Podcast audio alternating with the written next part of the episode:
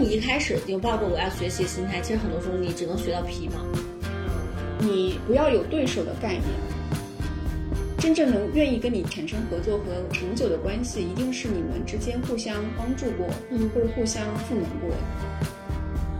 我觉得不管是你去做现在的行业，还是未来的别的行业，嗯你都是在一步步实践中才能知道的嘛。你要做的事情一定是你本身就在做的，你在这个东西上面的这个理解越来越深了，你才有可能去转换赛道。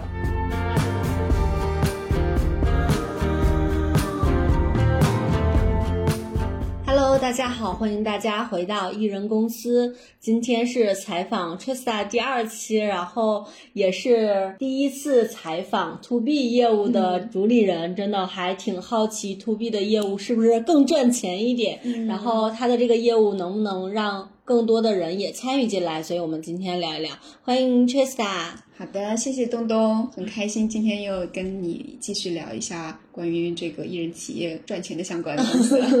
对，终于聊钱了哈。我们上一期聊一聊 Trista 经历，我个人非常推荐大家去回听那一期，就是内核非常稳，学习能力也很强。嗯，其实那些嗯他的成长经历的部分或者思维的部分，更容易帮助他成为今天的艺人企业、艺人公司的这种创业形式哈。嗯，Trista 跟我们简单说一下你现在在艺人公司做业务吧。嗯嗯，好的。呃，现在主要是做海外酒店，因为我以前的工作经验其实也是服务全球各个地方的一些奢华酒店品牌。那我现在在那个经验之后呢，我就尝试着自己去触达一些海外的酒店品牌，然后会把我之前的工作的一些业绩以及我的一些工作成果展现出来，然后并告诉他们说，哎，如果你也在找。国内的这种公关代理，我们是不是可以合作？嗯，然后我会把我以前的比较好的工作过的成果展现给他，他其实是会有兴趣的。嗯，基本上发出去之后，这个都会有一些回音，就是哎，我其实对你的这个简历蛮感兴趣的，嗯嗯其实我们可以继续聊一聊。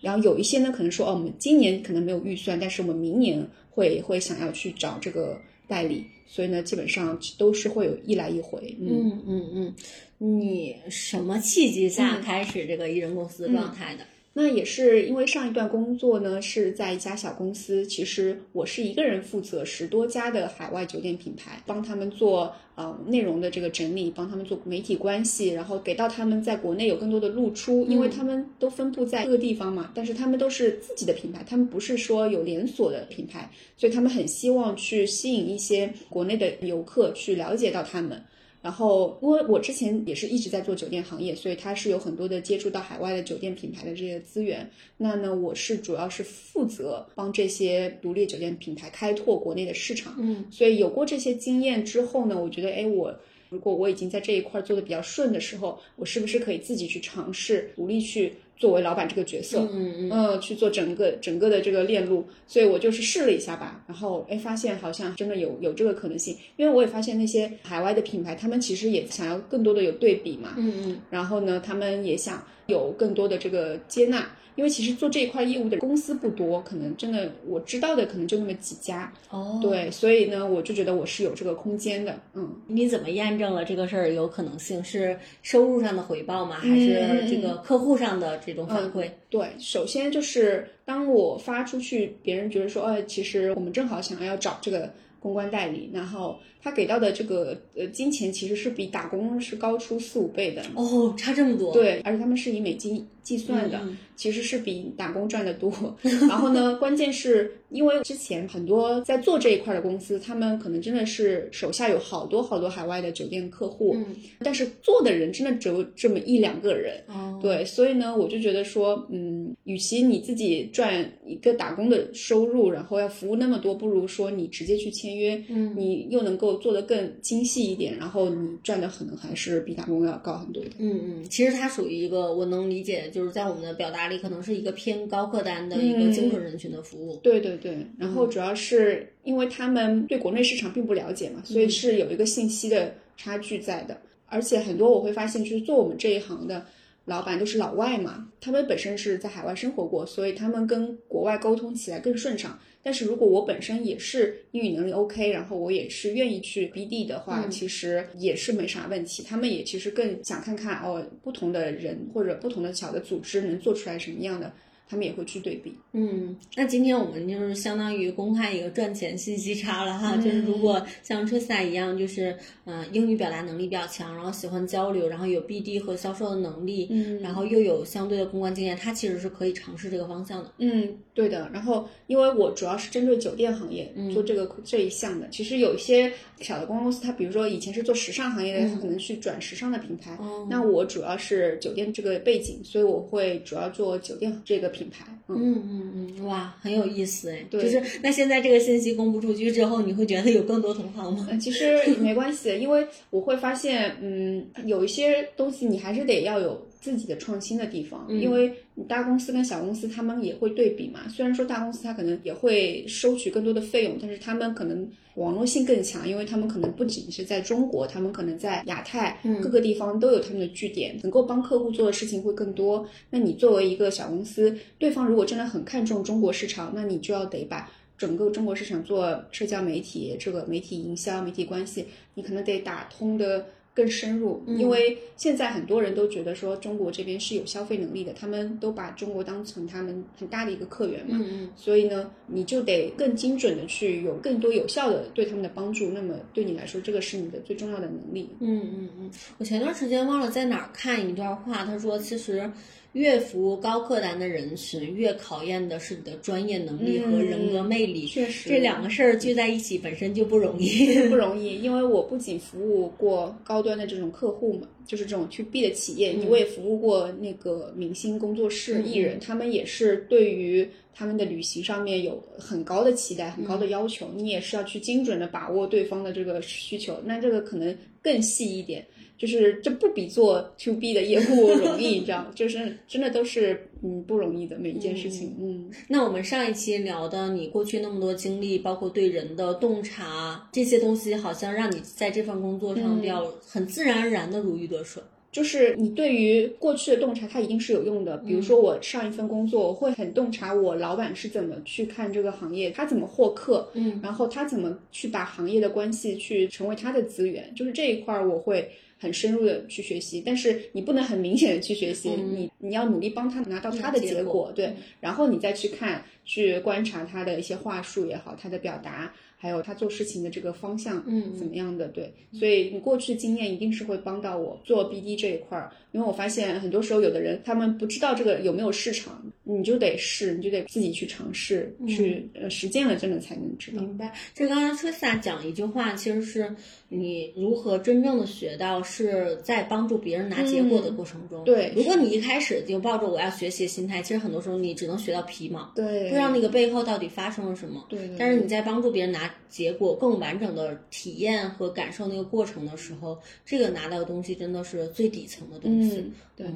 就是刚才是在有讲，就是你有嗯很大一部分业务其实是公关公司、或者接公关的这些业务，嗯就是他到底在做什么呢？可能我们就是很好奇，但是完全不知道。好的呀，因为像海外的这些酒店，他们的主要的公关的诉求是，他要在国内有更多的露出，就得有曝光。嗯，那么我主要做的呢，就是会联系一些旅行类的博主，可能他们比较能够吸引那些想要去旅游的人的这些心。呃，然后他我会跟他联系，跟各种各样的博主联系，就是说，哎，你今天如果要去到巴厘岛或者去到欧洲，呃，我这边有一个怎样的酒店，嗯然后呢，它是它的特色怎么样？我觉得很适合你，可以来我们这里体验一下。然后呢，把它做成一个符合你个性调性的内容去做传播。对，所以这部分呢，就是我们会有一个置换，就是我会提供房间和一些餐饮。然后呢，就大部分海外酒店是没有机票的预算的。如果是博主自己正好想去这个目的地，他是可以就是自费过去，但是我们会提供酒店的这一块儿服务。嗯嗯，然后这种的话，我们就是有一个置换，然后他就会给到我一些内容的露出。对。然后呢，还有一些是一些品牌项的合作，嗯就比如说以前我有一个英国的客户，他是做高端客群的，那么我们可能会跟呃英国的车企会有一些绑定的关系，所以呢，我们会在车企这一块他们的人群里面会做一些内容曝光，嗯对，然后会吸引到说，哎，给到一些酒店的一些价格上的优势权益，嗯所以就是会有市场上的合作、品牌的合作，以及说媒体关系。包括有一些好的杂志、一些行业媒体嗯也会有这种置换露出这样子。嗯，我能理解公关其实是一个偏资源型和内容型整合在一起的工作嘛。对对对，因为我也需要帮酒店去做内容，嗯就是酒店有些时候他自己不知道国内的客人对什么感兴趣，所以我得把他的这些卖点呀，用国内的大家比较感兴趣的语言去表达出来。嗯嗯，你这样说忽然觉得很有意思，哎是吧嗯，是的。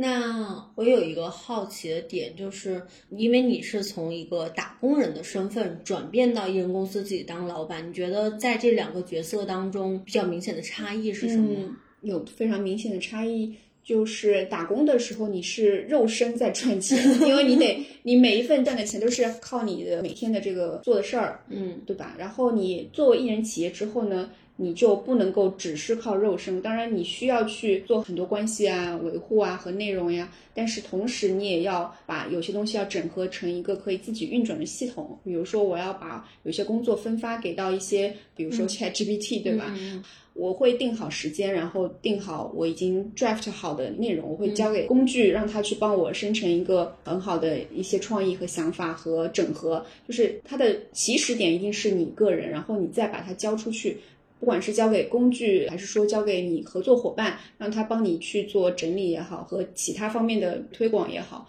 都是需要去做一些合作的。你要协作好每一项的，你把它作为一个。你工作流和系统去运作，我觉得这个是很大的不一样。嗯嗯，嗯还有其他方面呢吗？嗯，然后赚钱效率，哦，赚钱效率，我想想啊，呃，那肯定也是，就是因为你你要既要做内容，你还得做 BD，那这个嗯你作为艺人企业，你是要做很多的全链路，对吗？那我在做 BD 的时候，我还会做到一件事情，就是比如说帮艺人他们订嗯房间。那么其实我在帮艺人的时候呢，我同时也会 BD 我自己，就是嗯我会把我的简历呀、我会同时也发给艺人感兴趣的酒店嗯啊，所以我会同时做两件事情。哦，对，然后这样的话效率也会更高。可能以前你在打工的时候，你只能专注于一项，嗯对吧？你不可能说我又想做这个又想做那个。但是你在做一人企业的时候，你你必须在做事情的时候，你也要证明你的价值，你你还有其他的可能性，让对方知道。这样的话，你们之间可能产生的这个联系会更多。嗯，所以就是要同时做好几件事情。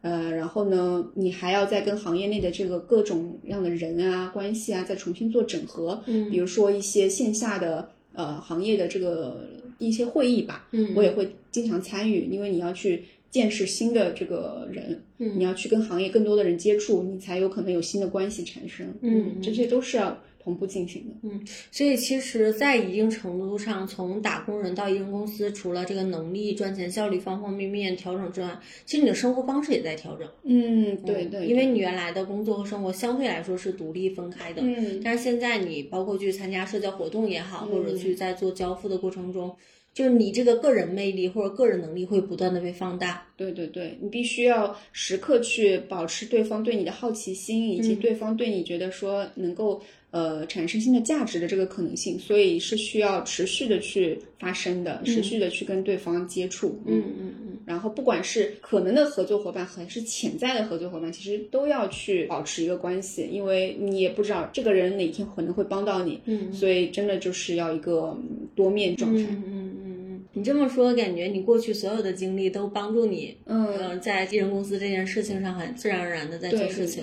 因为以前，比如说你不管你做的哪件事，其实我一直有个信念，就是它都是一种积累嘛。嗯嗯然后呢，可能当下不一定有用，可能得在未来的什么时候它才会对你有用。包括为什么那些艺人后来愿意找我去定，因为其实有很多的旅行社都可以帮他去做这些事情。以前我也只是说作为公关的角色说，哎，有一些可能可以谈置换的东西才去谈公关项目的合作，但是后来他们可能觉得说，哎，其实不想通过公关走这条路，可能我们想有更多的个人自由一点。他们再再问我的时候会说，哦，可以，我帮你自己去，呃，帮你定制一个就是可能会更适合你的这个酒店和这个这个权益，然后我会去帮他们找各种各样的信息整合，所以那方面就是。会对我要求就是会更多嘛，所以我觉得，嗯，这个你积累的东西都会对你未来有用，然后它又会转化成你在艺人企业 BD 的时候的一个工具，所以这都是互相转化的。嗯，但好多人在做艺人公司的时候，遇到第一个 bug 瓶颈就是没有一个产品，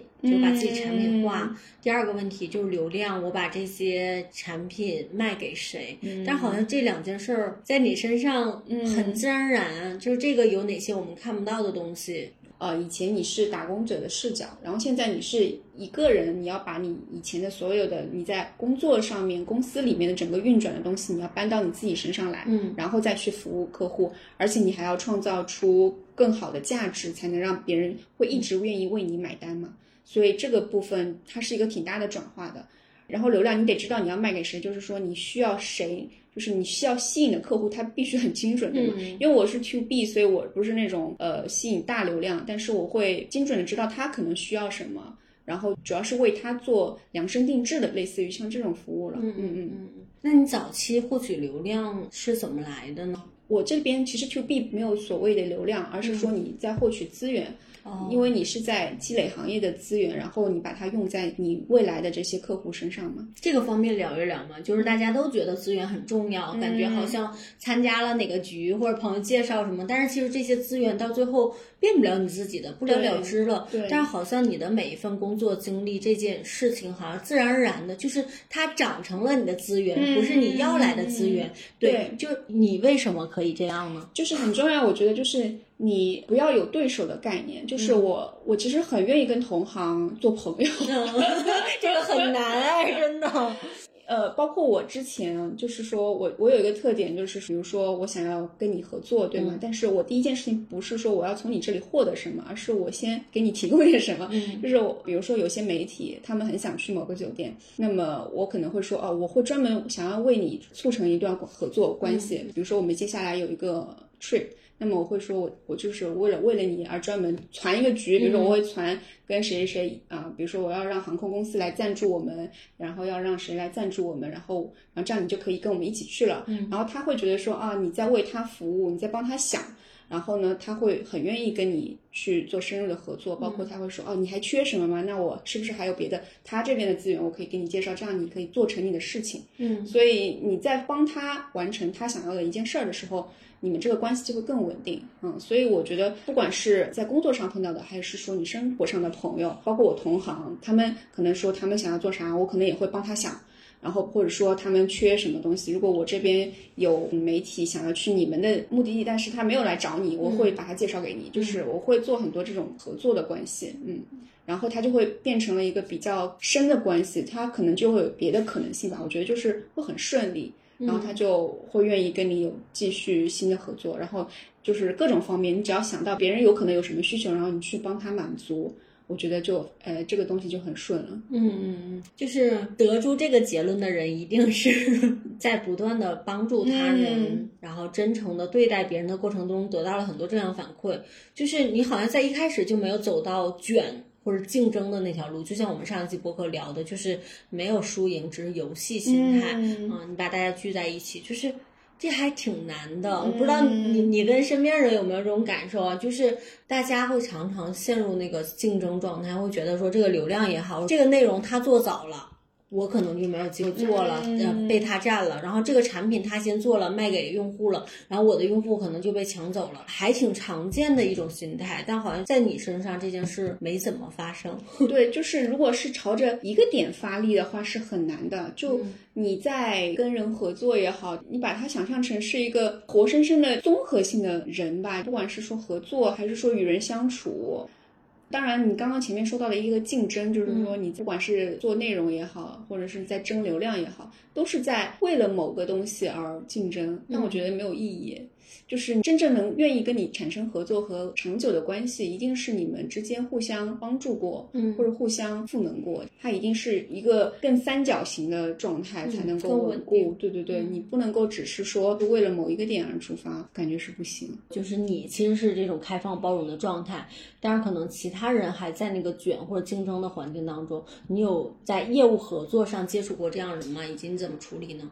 啊，也有啊，就是就不合作了呗，嗯就是也会碰到，可能有些人他们觉得说，哎，你是不是抢了他的东西，还是怎么样？我觉得有些人的心态，他就是不会去更深入的理解合作是什么，就是他会觉得说，哎，你是不是抢了我的流量，或者是你是不是抢了我的，我就跟你再见，就是永远不会有任何合作。嗯，呃，我也碰到过，就是别人会觉得说你是不是有些什么东西没有跟他沟通清楚，然后别人会有一些误解。那我其实是包容、开放的心态，我会把所有事情啊、呃很清楚的再重新跟他讲。但对方如果说觉得触碰到他的利益点了，或者他觉得他不能理解了，他可能也就那就算了，嗯就是不会跟你再有任何的合作关系。我觉得我也是能理解，我觉得这个世界上就是来来去去，如果一次两次你就要对一个人定性，或者对一个合作关系定性，嗯，我觉得那还是太狭窄了。嗯嗯嗯，明白。所以就是，嗯，就真的就是都各种状态都存在，但是你嗯选择了开放、包容、合作这条路径，对对对在这条路径上不断遇到和你相似的人。嗯，对的。嗯嗯嗯，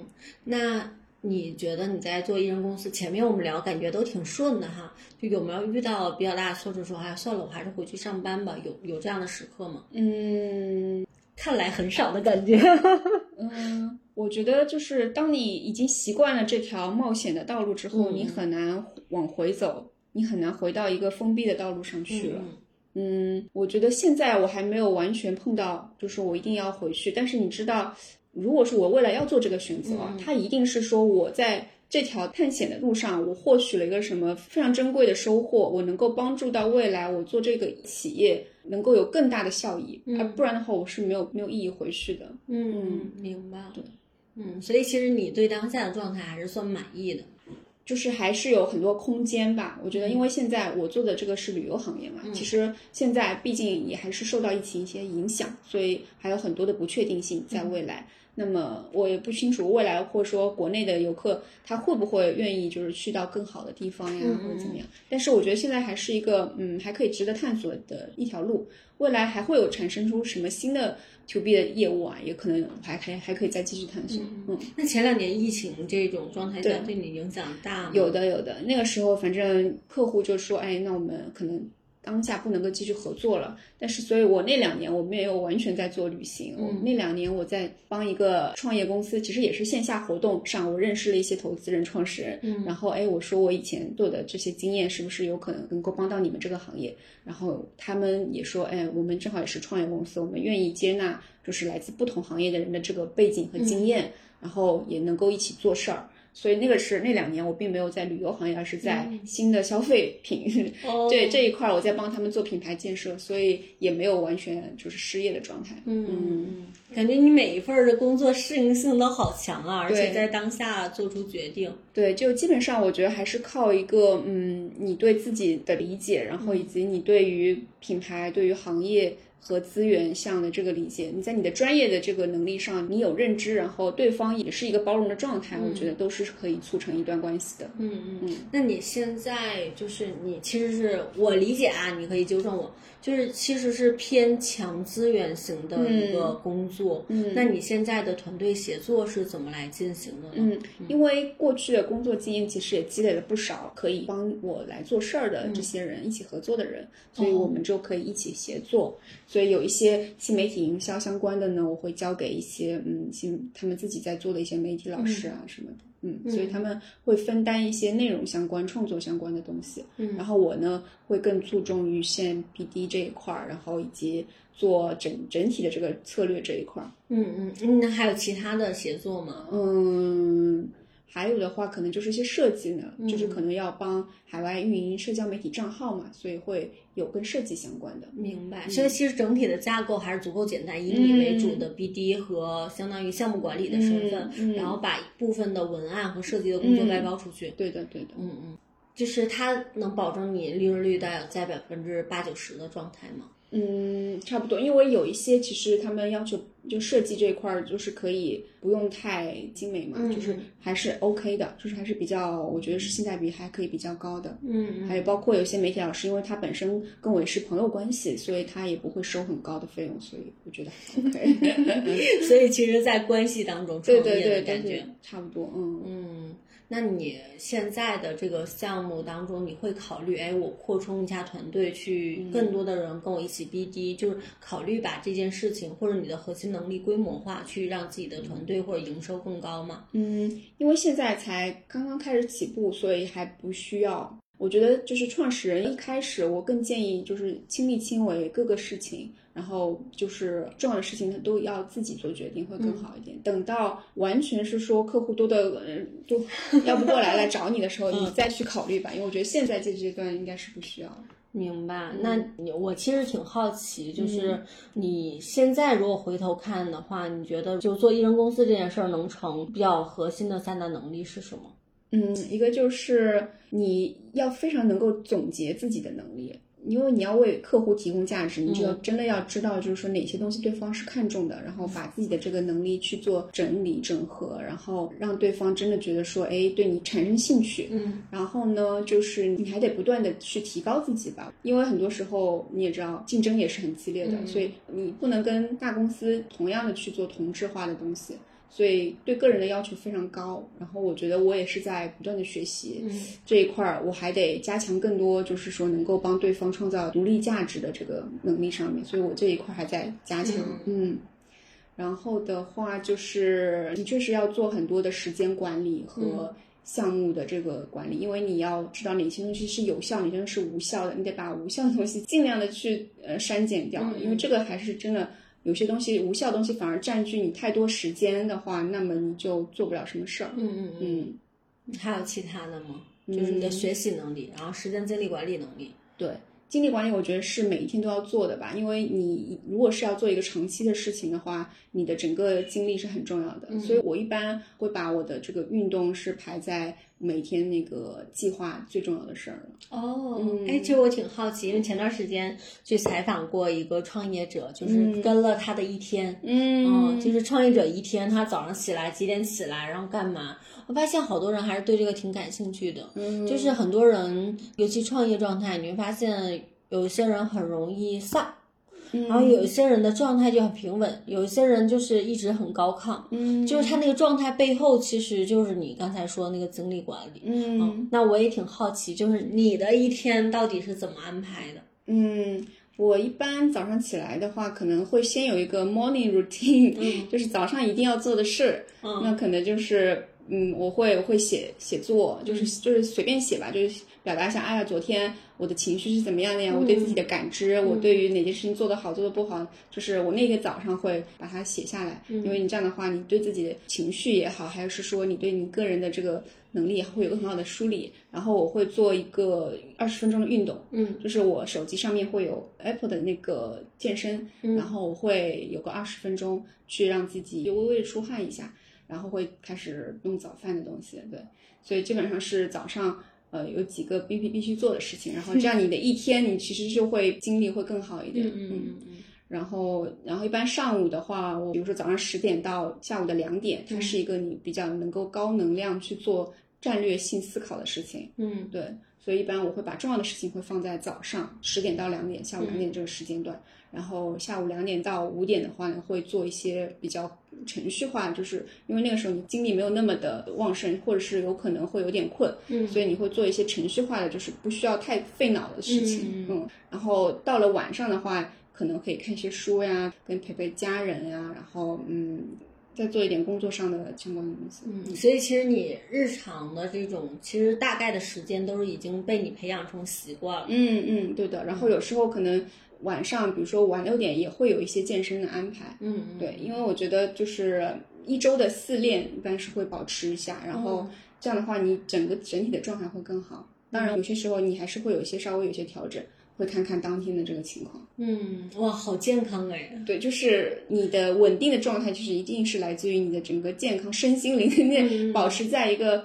比较平稳吧，你这样才能够不会说有太多内耗和情绪低的时候。嗯，所以其实你的职场时期是出差非常多了，反而现在你开始做医生公司这种自己创业，流动性没有那么大了。嗯嗯嗯，对，我会自己会会跟朋友约旅行，然后会去看看不同的酒酒店呀，会稍微了解了解一些行业的这个状态。嗯，然后流动性不会太高。我现在会为了一件事情，比如说我会为了某个运动的比赛，然后专门去一个地方旅游。哦，对，而不是说我只是去旅游。对，所以现在就是，哎，因为我现在运动的这个选择会很多，嗯，比如说我会高尔夫，会越野，嗯，跑步，然后因为我们就是有这种社团，然后，哎，我会为了某一个活动去做一件事情。那你身边像你这种状态，艺人公司的人多吗？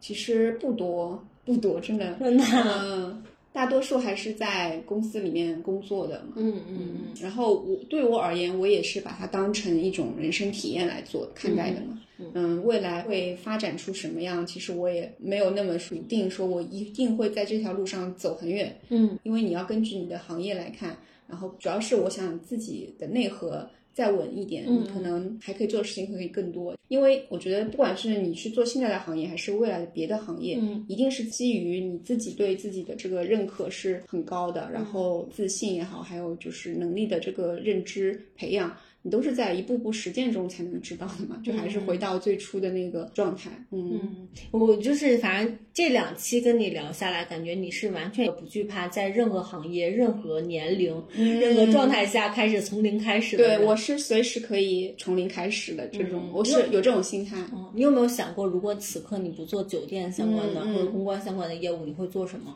可能在这个行业里做到天花板，非常优秀，但他对另外一个行业。一无所知，就真正在跨界获取信息的人，没有我们想象那么的多的。嗯，所以如果从零开始，你你会有比较相对明确的目标，说，哎，我想从那个行业试一试，有吗？可能会从运动吧，哦，因为比如说我已经现在在深入接触，呃，在越野，在跑步，在高尔夫，因为这本身是我的兴趣嘛，嗯，就是说维持我状态的一个一个嗯在做的事儿。那么，如果说我不做酒店行业，我可能会去呃运动品牌相关的。嗯，你要做的事情一定是你本身就在做的，然后呢，你可以从中得到你个人的这种观点、观念以及你的理解，一定是你有新的出发点。那么你可以往这里面去深深挖、深究，一定是你的爱好越来越多了，就是越来越深入了。你在这个东西上面的这个理解越来越深了，你才有可能去转换赛道。嗯嗯嗯，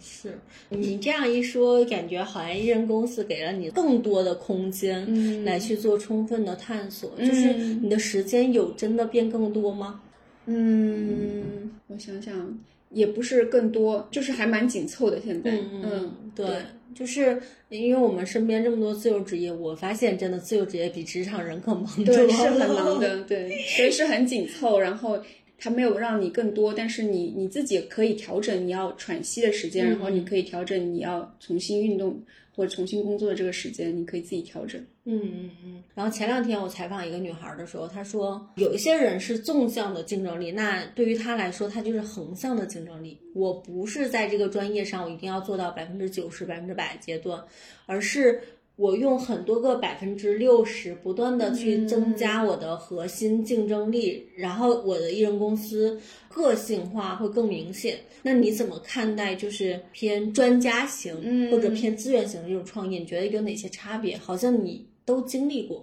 嗯，我觉得一个人的这种手艺活儿，他一定得是。在艺人企业上面，他一定得是做到非常精进的，他也得是往里面去深挖的，他不是一个说你需要分散精力去培养的。我觉得分散的任何的东西，它是为了助力于你那个核心，嗯嗯，它不是把核心分散，嗯嗯。所以我觉得我在做这个过程中呢，我努力的一个方向点也是说，我希望把我的各各种经历经验，它都是帮助到我的核心越来越强，然后我能够。去在这条路上一直走下去，因为你很多时候你碰到行业的变化和这个你的客户的变化，你都是不确定的。但是你自己的核心得一直往前冲，你的核心得稳，你得不惧怕那任何的变化。所以我觉得那个是更重要的。所以我不会去啊说把自己培养成在专业上的多面手，但是我会把自己的呃内核、自己的专业，嗯，跟客户的这个关系，以及说能够帮客户做到更多的事情的话。这个方面我会更努力一点。嗯嗯，那从专业上角度来讲，就是你服务了这么多呃公司以及艺人，就是在你这个状态下，你有比较印象深刻的事儿吗？就是跟专业相关的，或者或者或者跟人相关的。嗯，专业相关的话。之前我可能真的是不花一分钱住了全世界真的很好的酒店，然后是坐头等舱，然后是带很多的那种媒体啊、艺人我一起过去的。嗯，我觉得那个的话是需要你能够把每个环节都串联的很好，因为他们每个合作方他们都有自己的诉求，所以你需要去把他们每个人的诉求串联好。我觉得那个还是对我来说挺有成就感的。嗯嗯，然后嗯。个人的话，其实就是因为我会帮艺人订酒店，他们真的要求非常非常的细节很高。呃，就比如说，可能在有的人没有去过苏梅岛，但是他因为一直是生活在北方嘛，他就会对于他的这个空气的湿度很有要求，所以你得确认那个地方它的湿度能够达到你的标准。哦，天哪！包括床单的这个软硬，它的这个质量，你也达到别人的标准，就是这个东西都得呃了解的很深入，你才能够去。还有床的大小呀，包括因为很多人我们在国内都知道啊，双人床它都是一米二的宽，那么你可能在国外它就是不到一米，因为它那边的标准跟国内的标准是不一样的，所以你得把这些细节的东西全部很细的去了解清楚，你才能让对方理解啊，那里的空气的湿度它的特质，呃，地理变化是怎么样的，它的海水的温度是怎么样的，可能就是那些你可能。平时不会注意到的细节，就是我会需要把这些东西都能够整合起来，然后给到对方。哇，真的好细！对对对，就是能细到这这么程度。哇塞，我这这刚才真是真的是有一点点震惊，然后细节到这种程度，能跟我们分享一下，就是零元体验头等舱和全世界最好的这个酒店的这部分的经历吗？可以跟我们讲讲。对，因为。因为很多时候酒店那边他们是不想出钱，但是他们是希望能够有很多的曝光露出，嗯，那我就得去跟旅行社、旅游局他们去谈合作，但他们每个人的这个诉求点不一样，可能旅游局他更注重于他们那个国家的景点，嗯，和那个一些热门的吸引人流的那些目的地，嗯，然后呢，航空这边呢，他是希望你媒体。能够有很大版面的露出，知道我们航空公司的服务啊，整体的这个内设，你只是作为酒店方的一个代理，嗯，然后你要去整合的是不同的这个行业之间不同的品牌和不同的这个关系组合，你去要达到他们的要求，嗯嗯，所以这个时候你需要去做很多的筛选。而且酒店其实也有酒店的诉求，他也是希望你过来，你能够深入的体验酒店这边的服务的特色嘛。所以这部分就是确实是会要花比较多的时间，你要去做一定的筛选和沟通的。嗯，哇，你这个工作真的好不容易哦。可能上一期还在聊，嗯，这个信息差发出去，大家可以找个活儿干了。但是今天这一期聊下来，我发现啊，这个钱真的不好赚，嗯嗯，需要太核心的能力了。嗯，那最后 Trisa 给我们分享一下，就是如果可能听这一期播客的朋友们还是在校大学生或者刚入职场，啊，或者跟你专业背景相关的朋友，就如果他们想来转型做艺人公司，觉得他们做哪些准备比较好？嗯嗯，我觉得就是在做艺人公司，你在之前可能最好在小公司里面做过，因为你要体验过。一个公司的运作，你得深入到各个环节，你得知道它是怎么赚钱的，怎么去维护行业的这个关系的。你得做过这一段时间，你才能够真的知道艺人企业它要怎么开始。因为不然的话，你凭空是无法想象的，一定是要借鉴已经成功过的人也好和体制，你才能够就更好、更顺利的起步吧。嗯，然后呢，就是一个人的学习能力，嗯，我觉得就是心态一定要放的比较低，就是你不要。过于的就是渴望大的抬头、大的回报，而是说你在一点点去积累。嗯嗯嗯，一个是在小的公司看到过业务闭环怎么做的，嗯，不要太贪恋 title。第二个就是持续的学习，嗯嗯，就是踩过哪些坑吗？我觉得有一个坑可能需要注意的话，就是啊，如果像我是 to B 生意的，你看你可能要跟你的前老板要有一个比较好的关系，让他不要觉得说你是在呃呃跟他有竞争，就是其实不要去碰你老板之前碰过的客户吧，就类似这种。嗯，如果能帮到你的前老板呢，可以把有些资源推给他，但是不要去跟他有直接的，就是说利益的竞争。嗯，那这个还是一个挺敏感的边界的。对对对对对对对，需要知道就是，呃，你虽然是通过他，然后一人起步了。但是呢，太过于敏感的东西不要去碰。嗯，哇，你好敏感，你你好注意这些边界。嗯，对对对，是的。所以其实 to B 跟嗯，其实 to C 也一样了，就是你可能服务过的一些人或者怎么样的，就是每个人那个边界不一样，但是知道自己的边界、做事风格在哪儿会更好混一点吧。对，圈子确实很小。对，尽量是以合作，不要竞争吧。嗯嗯嗯，就是真的，就是有时候你朋友十个。你如果树敌一个，都会让你觉得很难受。所以我们以前说开玩笑说，创业很简单，就是朋友多多的，敌人少少的，尽量把敌人转化成至少可以大家合作，不合作也不至于说。啊，让让对方会比较有压力的这种，因为圈子真的太小太小了。嗯，没错。嗯，好的，那我们这一期的播客就到这里了，谢谢 Tristan，然后也谢谢收听到这里的朋友们。如果你们在做 To B 相关的业务，或者你们有一些搞钱的信息差，也欢迎在评论区给我们留言，让更多朋友在开启一人公司创业的这条路上少走弯路。嗯，大家谢谢东东。好的，拜拜。